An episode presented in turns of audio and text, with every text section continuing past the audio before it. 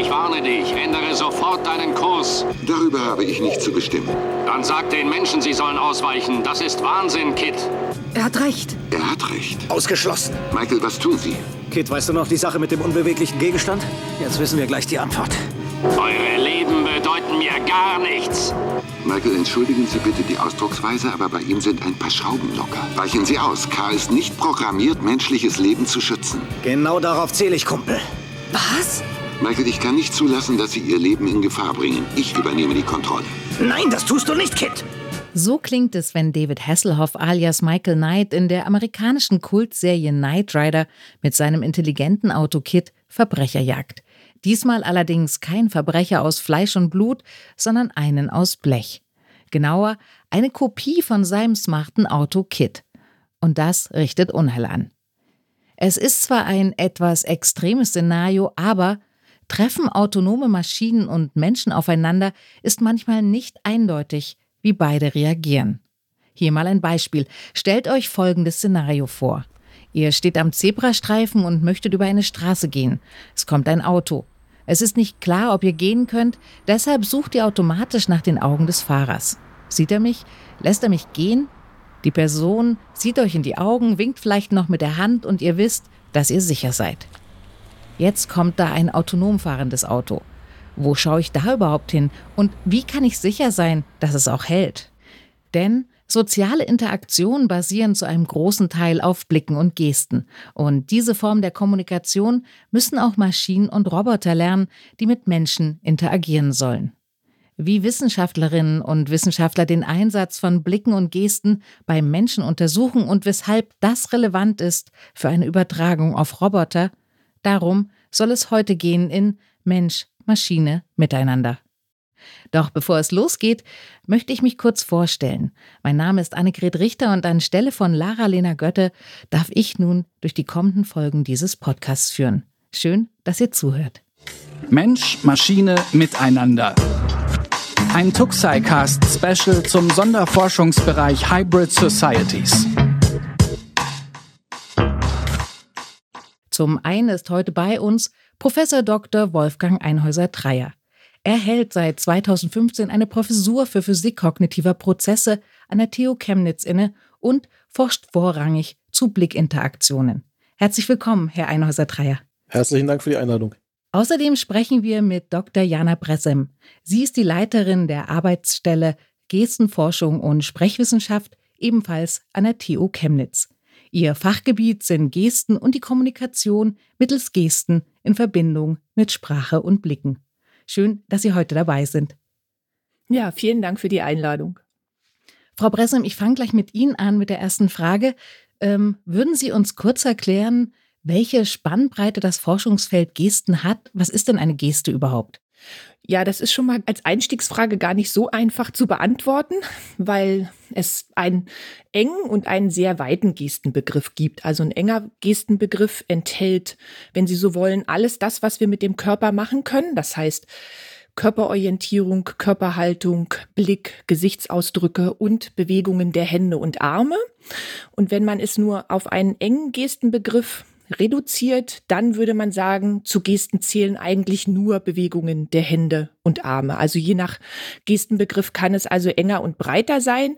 Wichtig ist aber, dass das, was man so alltagssprachlich auch häufig mit, das war eine schöne Geste oder die Geste des Blumenstraußes oder sowas beschreiben würde, das betrachtet man in der Gestenforschung nicht. Das fällt sozusagen aus dem Gestenbegriff heraus. Und Sie betrachten beides, sowohl den gesamten Körper als auch nur die Hände explizit? In der bisherigen Forschung, muss ich sagen, haben wir uns bisher stark auf die Hände konzentriert, weil Sie sich vorstellen müssen, Menschen machen, wenn sie sprechen, schon alleine selbst sehr viele Bewegungen der Hände und Arme. Und das ist sozusagen erstmal eine Möglichkeit, die Komplexität zu reduzieren, dass man sagt, okay, wir konzentrieren uns erstmal auf die Hände. Wir untersuchen auch immer Körper und Körperorientierung und auch Blicke mit, wenn sie für die einzelne Geste besonders wichtig sind. Aber jetzt, muss ich sagen, gerade auch durch die Forschung im Sonderforschungsbereich bei uns an der TU Chemnitz, weitet sich das ein bisschen, so dass wir also auch Körperorientierung, Blicke und auch Körperhaltung stärker in den Fokus nehmen. Wie lässt sich das überhaupt nach objektiven Standards beurteilen? Das ist ja eher sehr intuitiv, so eine Geste. Wie geht das in der Forschung? Wie sieht Ihr Forschungsdesign aus? Das würde mich interessieren. Also man muss unterscheiden, ob wir ein experimentelles Forschungsdesign machen, so wie wir das ja auch in dem Projekt gemeinsam mit äh, Herrn Einhäuser-Dreier gemacht haben. Ob man also tatsächlich ein experimentelles Vorgehen wählt und bestimmte ja, Situationen kreiert oder aber, was wir in der Forschung tatsächlich häufiger tun, ist eine eher qualitative Perspektive einzunehmen, also tatsächlich die Daten sprechen zu lassen und zu schauen, welche Arten von Gesten tauchen in bestimmten Kontexten, in bestimmten Diskursen zum Beispiel besonders häufig auf. Also da muss man erstmal unterscheiden und ansonsten gibt es unterschiedliche Ebenen, auf denen man Gesten standardisiert beschreiben kann. Eine Ebene, die ich mal als Beispiel nennen kann, ist, dass wir die Form von Gesten sehr detailliert beschreiben. Das heißt, wir fragen uns immer, welche Handformen, welche Bewegungsmuster werden produziert, wie ist die Handfläche orientiert und wo im Gestenraum befinden die sich. Und das erlaubt uns eine sehr systematische Beschreibung erstmal auf der Ebene der Form, um dann zu schauen, welchen Unterschied macht es denn zum Beispiel, ob der Daumen nach oben zeigt oder der Daumen nach unten, um jetzt mal so ein einfaches Beispiel zu geben oder ein anderes Beispiel, so eine Stoppgeste. Da zeigt die Handfläche ja nach außen, aber wenn ich jetzt die Handfläche dann nach innen drehe, dann kann das auch mit einer Bedeutungsveränderung der Geste einhergehen. Also das heißt, da gibt es unterschiedliche standardisierte Parameter, die wir auf unterschiedlichen Ebenen ansetzen. Und Sie hatten es ja gerade schon angesprochen, äh, Gesten gehen ja auch immer mit Blicken einher. Mhm. Herr Einhäuser-Dreier, Sie beschäftigen sich ja mit Eye-Tracking, was ja auch mit dem Blick zu tun hat. Vielleicht können Sie kurz erklären, was Eye-Tracking bedeutet und vielleicht auch, wie schwer oder, oder wie gut es ist, die Gesten dann außen vor zu lassen. Also vielleicht können Sie noch ein bisschen über Ihre Zusammenarbeit auch sprechen. Sehr, sehr gern. Also Eye-Tracking zunächst mal die Frage, wo blicken unsere Augen hin, ist was, was in der Wissenschaft schon relativ lang verwendet wird. Also so seit Anfang des 20. Jahrhunderts beschäftigt man sich wissenschaftlich damit. Die meisten Geräte, die das heute machen, mit denen wir heute arbeiten, sind Kameras oder ähnliche Systeme. Was die machen, ist, die machen ein Bild vom Auge, machen eine häufig Hochgeschwindigkeitskameras, sehr viele Bilder vom Auge.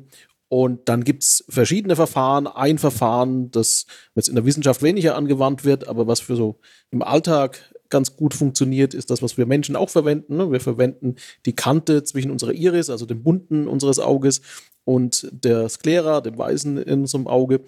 Und was die meisten Laborgeräte verwenden, ist, die schauen mit der Kamera, wo ist die Pupille. Und dann gibt es das, sehen Sie vielleicht, wenn Sie auf ein Foto gucken oder wenn Sie in, in einen Spiegel gucken, sehen Sie so eine Reflexion von Ihrer Hornhaut. Und die bewegt sich auch mit dem Auge mit. Und die Differenz zwischen dem Punkt, also diese Reflexion und der Pupille, die gibt ein relativ gutes Signal, dass man mit einer Kamera auslesen kann, wo das Auge hinblickt. Und das ist das, was man heutzutage typischerweise verwendet. Und können Sie denn beim Eye-Tracking auch sehen, was gesehen wird? Also eine bestimmte Geste zum Beispiel? Also wie jetzt beim autonomen fahrenden Auto, das dann sieht, ah, da steht jemand, der zögert oder der will loslaufen und ich muss jetzt reagieren. Also ja, also das, was heute so in den letzten 10, 15 Jahren tatsächlich ein großer Fortschritt im Eye-Tracking ist, ist, dass, dass sie die Geräte mobil einsetzen können. Das konnten wir vor 10, 15 Jahren noch nicht. Ne? Da, also so der typische Laboraufbau, sie legen den Kopf auf eine Kinnstütze, sie legen den Kopf an eine Stirnstütze. Früher musste man noch andere Maßnahmen ergreifen, um den Kopf möglichst ruhig zu halten. Das brauchen sie mit modernen Systemen, wie gesagt, die es jetzt seit 10, 15 Jahren gibt, nicht mehr. Und das erlaubt uns natürlich eine ganz neue Art von Forschung. Das erlaubt uns auch, die Forschung zu integrieren mit anderen Dingen. Frau Pressem hatte unser gemeinsames Projekt schon angesprochen. Das ist so ein, so ein ganz typisches Beispiel, wo wir uns anschauen, wie Gesten und Blicke miteinander interagieren. Und dann ist es für uns sehr spannend zu sehen, wie A, unsere Blicke interagieren mit unseren eigenen Gesten, unseren eigenen Bewegungen, aber auch, wie wir auf die Gesten anderer reagieren. Wo schauen wir hin? Natürlich, wenn ich verbal instruiere, schaue ich viel auf den Mund, schaue ich viel aufs Gesicht und diese Wechselwirkung, wie häufig schaue ich ins Gesicht, wie häufig schaue ich in den Bereich, den Frau Pressem vorhin den Gestenraum nannte, also den, den Bereich, in dem die Gesten auftreten können. Und wie hängt das miteinander zusammen? Das ist sehr, sehr spannend. Wir stehen da natürlich noch relativ am Anfang dieser Forschung. Aber das sind sehr, sehr spannende Fragen, weil das einen Schritt weiter geht, als wir Eye-Tracking bisher betrieben haben. Ich sage dir, Eye-Tracking betreibt man seit dem frühen 20. Jahrhundert. Aber sagen wir bis vor kurzer Zeit ging es eigentlich im Wesentlichen darum, ich gucke mir ein Bild an, ich lese irgendwas, ja, eine Person ähm, außerhalb ihres sozialen Kontexts. Und jetzt, gerade in diesem ähm, Sonderforschungsbereich Hybrid Societies, in dem Frau Pressem und ich beide beteiligt sind, geht es gerade darum, wie interagieren wir miteinander, wie agieren wir als Menschen miteinander, eben mit dem Plan, und da sind wir wieder bei Ihrem Ausgangsbeispiel mit dem autonomen Fahrzeug, um auch zu verstehen, wie wir denn mit dem interagieren, was wir verkörperte digitale Technologien nennen, wofür das autonome Fahrzeug ein Beispiel wäre. Bevor ich nochmal auf den Sonderforschungsbereich explizit äh, zu sprechen komme, habe ich noch eine Frage. Wie ist das denn? Sie haben ja gerade beschrieben, dass Menschen zum Beispiel in einem Versuch, in einem Museum sich gegenseitig ein Kunstwerk erklären. Wenn diese Personen wissen, dass sie getrackt werden, dass sie beobachtet werden, sind dann die Blicke und Gesten nicht vielleicht schon verfälscht, weil die Menschen bewusst darüber nachdenken, dass gerade ein Forschungsdesign läuft? Oder, oder manchmal denkt man ja auch selber darüber nach, dass man in einer Beobachtung steht. Wie gehen Sie denn damit um? Die Frage geht auch an Sie beide. Also bei den Gesten ist es tatsächlich so, dass es am Anfang so eine Art von stärkerer Bewusstheit schon gibt. Also dass die Personen, wenn man sie in Aufnahmesituationen hineinbringt, sich derer tatsächlich stärker bewusst sind. Das verfliegt aber nach einer gewissen Zeit. Das kennt man auch aus ganz alltäglichen Aufnahmesituationen, also wo Personen tatsächlich nur am Tisch zusammensitzen und gemeinsam sprechen.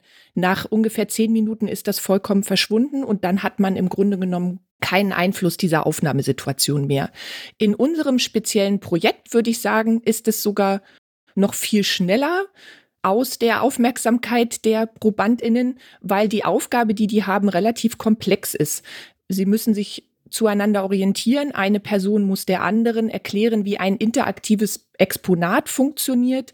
Diese Person probiert dieses Exponat dann aus und währenddessen sprechen beide miteinander. Also die haben da eigentlich relativ viel zu tun, so dass die Tatsache, dass sie gerade aufgenommen werden, glaube ich, relativ schnell in den Hintergrund rückt. Verstehe, ja. Also beim Eye-Tracking ist das ähnlich. Es gibt natürlich nur eine relativ dünne Datenlage dazu, aber es gibt eine Studie von einem Kollegen vor vielen Jahren, der eine, eine Deception-Studie, würde man sagen, machte, der die Versuchspersonen ausrüstete mit einem Eye-Tracker und dann glaubhaft machte, dass dieser Eye-Tracker noch defekt sei oder noch nicht aufzeichnete und dann einen Raum verließ und natürlich hat man dann hinterher aufgeklärt, dass das in Wirklichkeit doch aufgezeichnet wurde. Und was man da findet, ist sehr vergleichbar mit dem, was Frau Pressem sagt und was wir ja auch intuitiv so sehen, dass am Anfang sich das Verhalten tatsächlich ein bisschen ändert, aber nach wenigen Minuten man diese Geräte gut ignorieren kann. Da trägt natürlich dazu bei, dass die, also gerade diese modernen Geräte relativ leicht sind, relativ klein sind. Sie tragen die mittlerweile, wie sie eine normale Brille tragen. Ja, das ist ja auch die Frage, wie nehme ich denn das Gegenüber wahr? Auch das hätten sie vor 10, 15 Jahren noch nicht machen können, weil da waren das richtig klobige Geräte. Heute sind die Geräte im Wesentlichen so, dass sie einfach eine Brille tragen. Und deswegen geht überhaupt diese Interaktionsforschung erst seit wenigen Jahren in der Form, wie wir sie jetzt betreiben dem Sonderforschungsbereich, in dem Sie arbeiten, Hybrid Societies, gibt es ja auch das Projekt, also wo es um die Interaktion von Menschen und sogenannten Embodied Digital Technologies geht. Können Sie vielleicht kurz erklären, was das bedeutet und wo dann genau auch diese Übertragung dieser Forschung an den Menschen auf die Embodied Digital Technologies stattfindet? also der gesamte Sonderforschungsbereich beschäftigt sich letztlich mit Embodied Digital Technologies.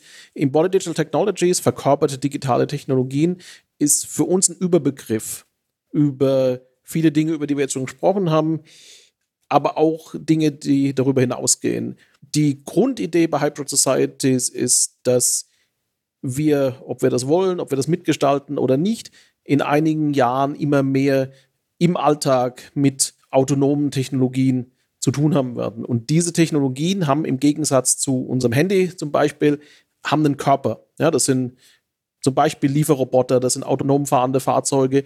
Es können auch Körperteile sein, ja, moderne Prothesen sein. Das fällt auch unter den, zumindest nach unserer Definition, auch unter den Begriff der Embodied Digital Technologies. Und der Unterschied zu, sagen wir mal, einem Industrieroboter heute ist, dass wir uns mit diesen Embodied Digital Technologies den Raum teilen. Ne? Ein Industrieroboter, der hat seinen eigenen Bereich und da darf der nicht raus und den benutzen auch nur die dafür ausgebildeten Bedienerinnen und Bediener. Während die Embodied Digital Technologies, die begegnen uns in unserem Alltag und wir müssen mit denen verhandeln oder aushandeln, wie wir den Raum gemeinsam mit ihnen nutzen. Und dafür ist zum Beispiel das autonome Fahrzeug ein ganz prototypisches Beispiel. Ja. Sie stehen am Zebrastreifen und müssen mit dem Fahrzeug aushandeln, wer jetzt als erstes gehen darf. Da ist es natürlich klar geregelt, ne, dass Sie den Vorrang haben sollten. Das ist aber, wenn Sie jetzt einem Roboter auf der Straße, einem, so, einem kleinen Lieferroboter auf der Straße begegnen, wenn das dann mal viele sind, ist es vielleicht nicht mehr so eindeutig. Ne? Und dann muss eben Kommunikation stattfinden. Und wir glauben, ich glaube, da glauben wir alle fest dran in dem Sonderforschungsbereich Hybrid Societies, dass nur dann ohne große Reibung funktioniert, wenn das intuitiv funktioniert. Ja, und deswegen ist es für uns wichtig zu verstehen, wie Menschen intuitiv miteinander interagieren, um den Maschinen den Embodied Digital Technologies, das beizubringen, auf die gleiche Art zu kommunizieren. Und da sind eben Gesten auf der einen Seite und Blicke sicherlich ein, ein ganz wichtiger Bestandteil unserer intuitiven sozialen Interaktion. Wenn ich da noch was ergänzen darf, dieser Aspekt des Körpers, der ja in diesen verkörperten Technologien mit enthalten ist, ist aufgrund des Raumaspektes interessant, aber auch, weil die Körper, die diese Technologien haben, unterschiedlich geartet sind. Also der Lieferroboter ist jetzt vielleicht nicht so menschlich, aber wenn wir an einen Pepper-Roboter zum Beispiel denken, der Arme hat und ein Gesicht und sich auch bewegen kann, dann gibt es auch Roboter, die menschlicher sind, man würde sagen anthropomorpher. Und weil die über einen Körper verfügen, der unserem Körper sehr ähnlich ist, dann stellen wir als Menschen bestimmte Annahmen auch an, wie wir mit dieser Technik interagieren können. Das heißt also, wenn wir sehen, dass ein Roboter zum Beispiel ein Gesicht hat in irgendeiner Form, Blicke imitieren kann, Hände hat und diese bewegen kann, dann führt das vielleicht dazu, dass wir auch mehr über Gesten und Blicke mit dieser Technik interagieren, weil wir ausgehend von unserer eigenen körperlichen Erfahrung diese auf dieses technische Gegenüber übertragen. Das, was Sie jetzt gerade besprochen haben, das ist ja sehr visionär auch und Sie müssen ja sehr zukunftsorientiert denken. Wie stellen Sie sich das denn dann vor, wenn Sie eine Forschungsüberlegung machen, weil Sie ja über Alltagsszenarien nachdenken? Sie hatten gerade von den Lieferrobotern gesprochen oder von Robotern, die einen Einsatz im direkten Kontakt mit Menschen haben oder auch Teile, Körperteile zum Beispiel, die ja auch irgendwie gesteuert werden sollen. Wie überlegen Sie sich denn, wo die Reise hingehen kann und an welchen Stellen Sie besonderes Augenmerk auch in Ihrer Forschung legen müssen, weil das vielleicht etwas ist, was später in den nächsten Jahren auch zukünftig gebraucht wird? Ich würde ganz kurz anfangen mit unserem gemeinsamen Forschungsprojekt, in dem es darum geht, zu erkennen oder zu verstehen erst einmal, wie Menschen in der zwischenmenschlichen Kommunikation einander signalisieren, was sie als nächstes tun wollen. Also Intentionen und Absichten, zukünftige Handlungen anzuzeigen. Und das ist zum Beispiel eine Forschungslücke in der Mensch-Maschine-Interaktion, die noch nicht so richtig gut geschlossen ist. Und mit der Forschung, die wir im Sonderforschungsbereich machen, versuchen wir diese Lücke erstmal so zu schließen, dass wir uns anschauen, wie machen wir Menschen das eigentlich? Durch das Zusammenspiel aus Sprechen, Gestikulieren, Blicken, Körperhaltung und Körperorientierung, um dann basierend auf diesen Erkenntnissen überlegen zu können, wie ist es möglich, das in den EDTs zu implementieren? Was müssen die wissen? Welche Muster der zwischenmenschlichen Interaktion müssen sie kennen, damit sie diese dann im Zusammenspiel und im Miteinander mit den Menschen auch umsetzen können? Also der Ausgangspunkt bei uns war tatsächlich bezogen auf Intentionalität diese Forschungslücke und der Versuch, die zu schließen. Also da geht es gar nicht um eine konkrete Situation, sondern um ein großes Ganzes, dass erstmal überlegt wird, wie denn diese Absichtserklärung oder zukünftigen Handlungen überhaupt kommuniziert werden. Wobei wir das natürlich schon an konkreten Situationen festmachen.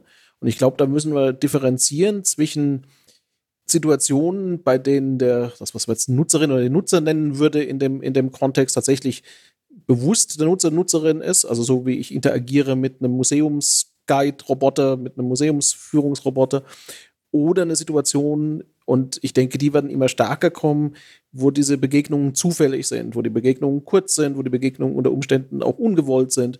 Und da schauen wir uns einfach an, wo passiert uns das auch als Menschen im Alltag. Ne? Ein Beispiel, das wir jetzt zum Beispiel in unserer Forschung anschauen, ist, wenn Sie einem anderen Menschen in einem engen Korridor entgegenkommen. Ja, wer weicht aus? Das hängt natürlich einerseits davon ab, wie sie relativ zueinander positioniert sind, aber vielleicht würden sie auch einer Person eher ausweichen, wenn die jetzt ein schweres Paket trägt.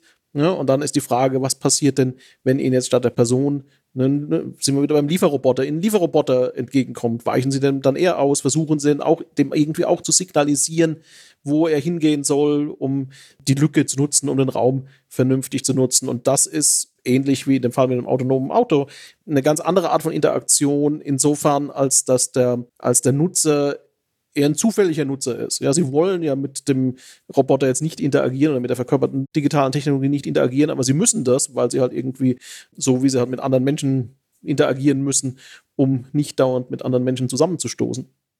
Und das ist, glaube ich, so der nächste Schritt dann, den wir uns anschauen. Aber auch da nehmen wir einfach Alltagsbeispiele und schauen, wie die sich von der Mensch-Mensch-Interaktion auf die Mensch-Roboter- oder Mensch-Maschine-Interaktion übertragen lassen.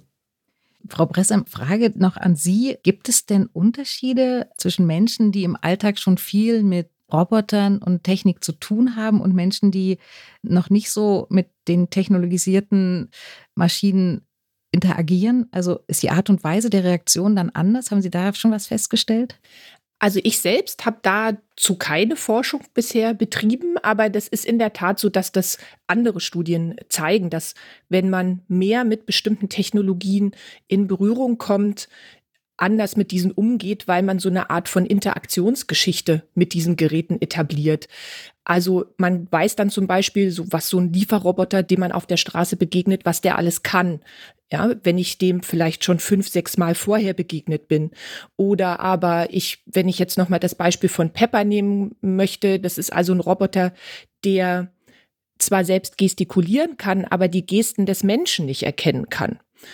Und wenn ich das nicht weiß, dann versuche ich vielleicht beim ersten Aufeinandertreffen, bei so einem zufälligen Aufeinandertreffen, was Herr Einhäuser-Dreier eben erwähnt hat, versuche ich vielleicht, wenn ich mit dem in Interaktion treten möchte, da erstmal zu winken. Ja, und bin vielleicht überrascht, dass der auf diese Winkgeste da nicht reagiert. Wenn ich das aber schon weiß, dass das nicht funktioniert, dann werde ich vielleicht beim nächsten Zusammentreffen einfach gleich Hallo sagen vielleicht immer noch mit Geste oder ich lasse die weg, aber ich werde sozusagen die sprachliche Äußerung mit hinzufügen, weil ich schon aus meiner vorherigen Interaktion mit diesem Gerät weiß, dass es eben bestimmte Dinge offensichtlich nicht so kann.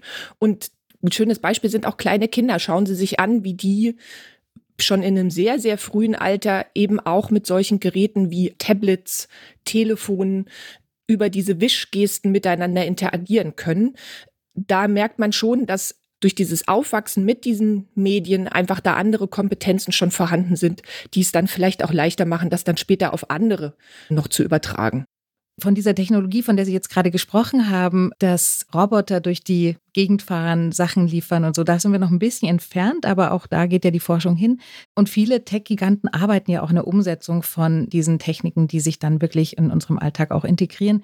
Und vor ein paar Tagen hat ja Apple bei einer Keynote die neue Augmented Reality Brille Vision Pro vorgestellt. Sie selbst beschreiben das als revolutionären Schritt und ich würde Ihnen ganz gern kurz einen Ausschnitt einspielen aus dieser Keynote. Und dann würde ich ganz gern mit Ihnen darüber sprechen, was denn diese neue Augmented Reality Brille Vision Pro tatsächlich leisten kann und ob das so das wirklich neue Ding ist, womit wir dann in Zukunft in unserer Welt agieren werden. Vision Pro feels familiar, yet it's entirely new. You can see, hear, and interact with digital content just like it's in your physical space. And you control Vision Pro using the most natural and intuitive tools, your eyes, hands, and voice. With Vision Pro, you're no longer limited by a display. Genau, Vision Pro fühlt sich also vertraut an und ist was komplett Neues. Wir hören, sehen und interagieren mit der digitalen Welt, als wäre sie unsere physische Welt und alles kontrollierbar über die Augen, also die Blicke, die Hände und die Stimme. Also mit Vision Pro ganz ohne Screen, alles nur mit der Brille. Ja, Herr Einhäuser-Dreier, Sie haben das ja vielleicht verfolgt. Was für Gedanken haben Sie denn dazu? Wie würden Sie das einordnen, diese Augmented Reality Brille Vision Pro? Ja, ich bin sehr neugierig. Also ich werde da sehr neugierig aus zwei Gründen. Ne? Der eine Grund, äh, ich fange vielleicht mal mit dem an, ist, wir verwenden Virtual Reality und Augmented Reality in unserer Forschung. Und natürlich verwenden wir auch heute schon Geräte, die Eye-Tracking betreiben, mit denen wir Augenbewegungen messen können. In der Virtual Reality, für uns ist es ein großartiges Forschungstool. Die Qualität ist gut, aber noch nicht überragend für die wissenschaftlichen Fragestellungen. Und da stelle ich mir natürlich erstmal die Frage, wie gut wird das technisch funktionieren? Ja, also wie gut wird das Display technisch sein? Wie gut wird für meine spezielle Fragestellung der Eye-Tracker, der ja offensichtlich, wenn das System sagt, dass es mit den Augen kontrollierbar sei, wird das ja offensichtlich ein Eye-Tracker enthalten, komme ich an die Daten ran. Ja, also werden die Daten, kann, kann ich mir die Daten, die Rohdaten anschauen, die so ein Gerät liefert. Und von dem Standpunkt her ist das natürlich so eine Nachricht, ist, für, ist so eine Nachricht für mich als, als Forschender super spannend. Das zweite, den zweiten Gedanken, den man hat, der geht so mehr in die Richtung dessen, was wir vorhin besprochen haben. Offensichtlich, wenn diese Vision dieser Vision Pro so funktioniert, wie Apple die sich vorstellt, dann wären wir ja an diesem Punkt, dass einige Fragen, die so aufkommen, offensichtlich da auch umgesetzt werden. Ne? Also die Frage, wie ich soll mit Gesten interagieren, ich soll mit Blicken interagieren, ich soll, das haben wir jetzt hier in, heute noch nicht thematisiert, ich soll mit natürlicher Sprache interagieren.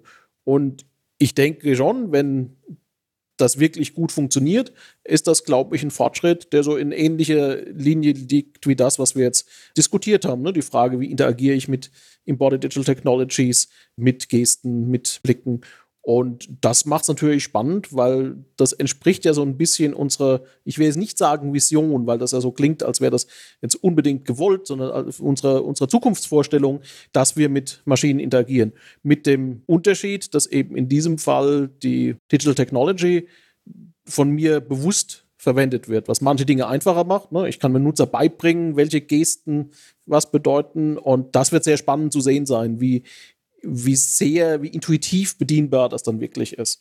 Ja, und das ist dann natürlich schon ein Unterschied, ob die Gestenbedienung heißt, ich kann in einem Menü-Item zwei, drei Dinge in, in einem Menü zwei, drei Items anschauen und anklicken, oder ich kann wirklich mich so verhalten, wie ich mich mit letztlich einem anderen Menschen verhalten würde. Und wahrscheinlich wird die Wahrheit irgendwo dazwischen liegen. Aber ich bin neugierig. Also ich denke, wir werden uns das, wir werden uns das sehr genau anschauen, wenn das Gerät dann mal verfügbar ist.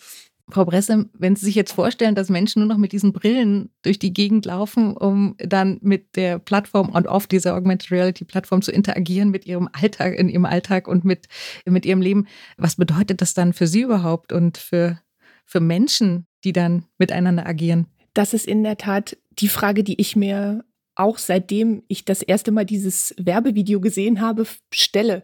Ich bin ganz bei Herrn Einhäuser Dreier. Aus wissenschaftlicher Perspektive ist das sehr, sehr spannend und ich bin auch gespannt darauf, was das alles wirklich umsetzen kann. Aber aus kultureller und aus gesellschaftlicher Perspektive finde ich genau die Vorstellung, die Sie eben angesprochen haben, dass wir alle dann als Familie vielleicht zu Hause auf der Couch mit so einer Brille sitzen, im Moment noch sehr befremdlich. Es kann sein, dass wenn diese Technik so revolutionär ist, wie Apple die sie ja auch vorstellt, dass wir uns dann daran gewöhnen, so wie wir uns auch eben daran gewöhnt haben, dass wir eine bestimmte Uhr tragen und ständig mit anderen technischen Geräten umgeben sind. Aber das ist eine Perspektive, da habe ich tatsächlich im Moment ein bisschen Schwierigkeiten, mich reinzudenken. Insbesondere, wenn man sich auch noch mal vor Augen führt, dass es ja auch die entgegengesetzte technische Entwicklungsrichtung gibt, also weg von möglichen Screens hin zu mehr Freiheit des Menschen, dass man also eher über, über Spracheingabe mit diesen Geräten interagiert, frage ich mich, ob diese, ja, diese Koppelung des eigenen Körpers an noch so ein weiteres technisches Gerät und an einen Bildschirm, ja, ob das wirklich die Richtung ist, in die die technische Entwicklung gehen sollte.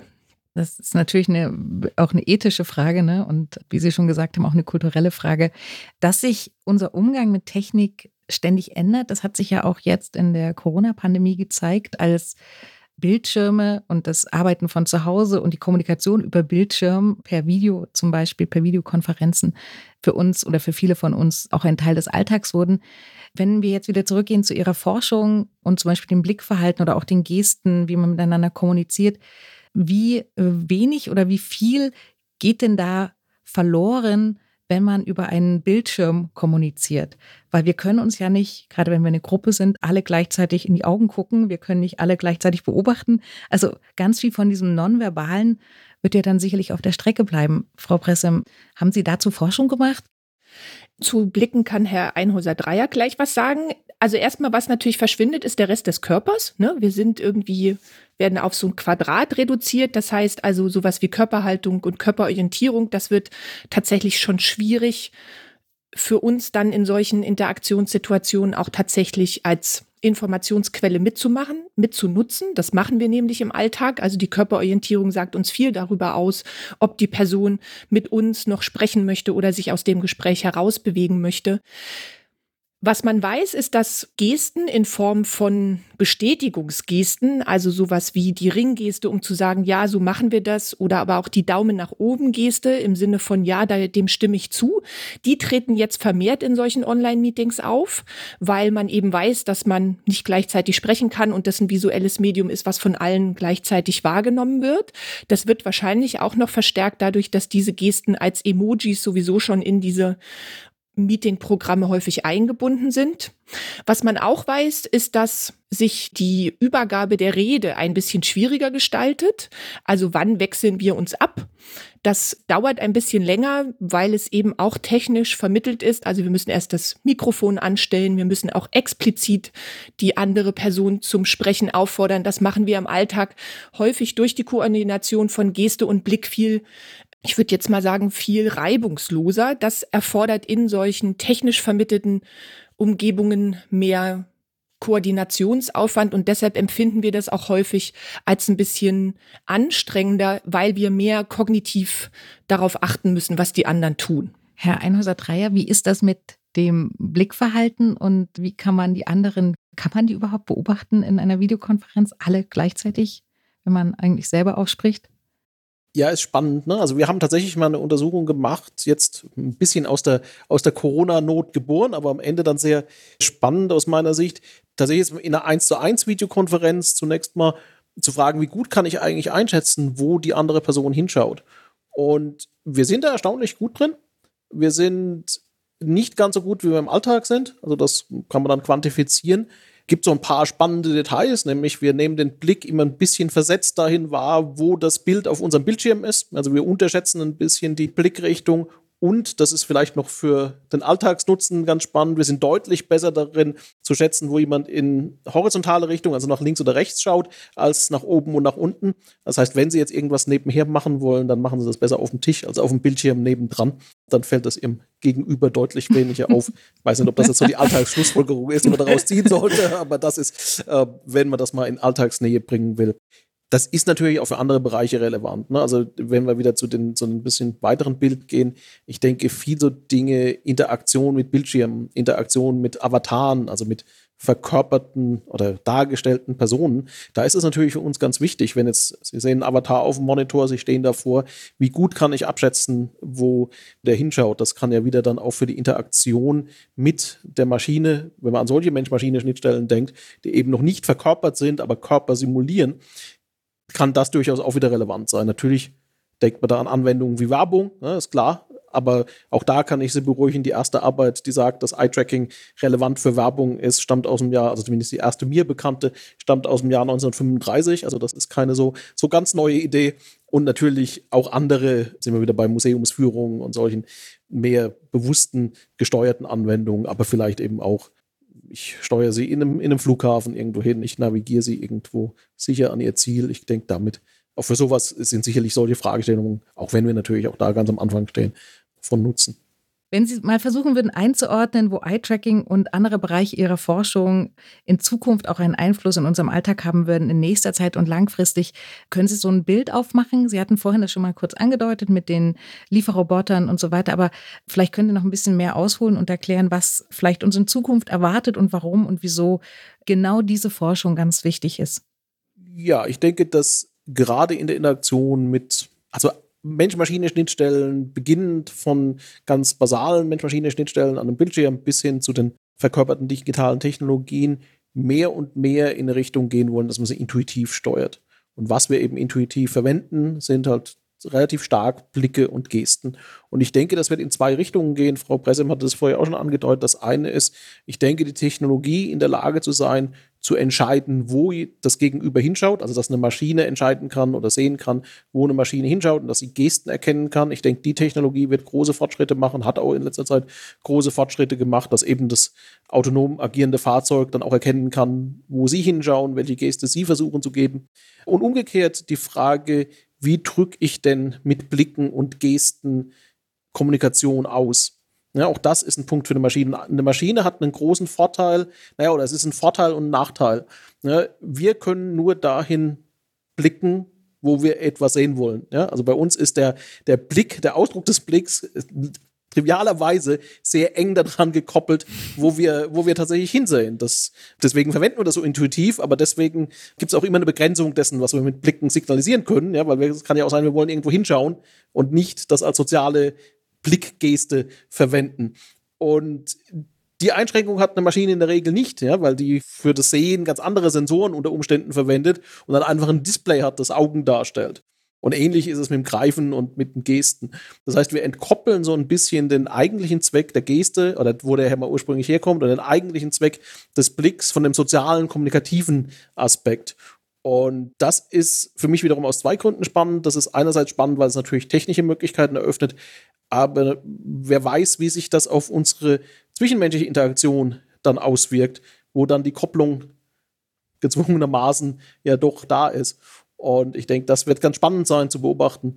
Und da freue ich mich auch jetzt schon drauf und blicke da optimistisch drauf, ohne, ohne da aber zu naiv drauf zu blicken. Ne? Man wird auch, also wie, wie, wie Frau Presse vorher sagte, wir sitzen dann alle mit der Brille auf der Couch, ist vielleicht auch nicht die Vision, die mir viel Freude bereitet. Das heißt also, wir als Menschen müssen sehr wahrscheinlich auch dazulernen, auch Kommunikation mit den Maschinen lernen, wie wir interagieren sollen. Also nicht nur darauf vertrauen, dass die wissen, was wir wollen, sondern wir müssen aktiv auch überlegen, was wir tun oder was wir lassen. Genau, wenn ich da noch einhaken darf, deshalb ist die Forschung, die wir im Sonderforschungsbereich machen, auch so wichtig, weil wir dabei sind, zu entscheiden, wie wir als Menschen auch mit der Technik umgehen wollen. Welche Form der Interaktion und Kommunikation wollen wir wirklich gestalten? Und dass man dann auch gezielt sagt, okay, das geht jetzt vielleicht über Gesten nicht so gut, dann machen wir das über eine sprachliche Schnittstelle. Da funktionieren Blicke vielleicht besser, aber genau diesen Punkt, den Sie eben angesprochen haben, den finde ich in der Vorstellung, wie sich unser Zusammenleben mit den Maschinen in Zukunft entwickeln wird, so wichtig und auch spannend, weil wir jetzt in der Lage sind zu entscheiden, wie es passieren soll und kann. In Zukunft werden wir in unserem Alltag immer mehr mit verkörperten digitalen Technologien konfrontiert werden. Und diese müssen unsere zukünftigen Handlungen und Intentionen lesen lernen wie wichtig dabei Gesten und Blicke sind und wie sie als Kommunikationsmittel sinnvoll eingesetzt werden, daran arbeiten Jana Bressem und Wolfgang Einhäuser-Dreier im Sonderforschungsbereich Hybrid Societies an der TU Chemnitz zu Eye-Tracking. Haben Sie ganz herzlichen Dank, dass Sie heute sich die Zeit genommen haben, uns in Ihr Forschungsgebiet eintauchen zu lassen. Sehr, sehr schön. Vielen Dank, ja. An der Stelle noch ein Hinweis. Der Podcast Talking Bodies von Jana Bressem und Silvia Ladewig beschäftigt sich mit einem ähnlichen Thema. Darin geht es um Phänomene menschlicher Alltagskommunikation. Auf der Website talkingbodies.de könnt ihr diesen Podcast hören. Jetzt aber zu unserem eigenen Podcast. Wenn euch diese Folge gefallen hat, dann hört rein in alle weiteren Folgen von Mensch, Maschine, Miteinander. Das geht auf der Website hybridsocieties.org/podcast oder auf den bekannten Podcast-Plattformen Spotify, Deezer oder Apple Podcasts. Wir freuen uns über eine Bewertung oder ein Abo, wenn euch diese Folge gefallen hat. Mensch, Maschine, Miteinander. Ein Tuxicast Special zum Sonderforschungsbereich Hybrid Societies.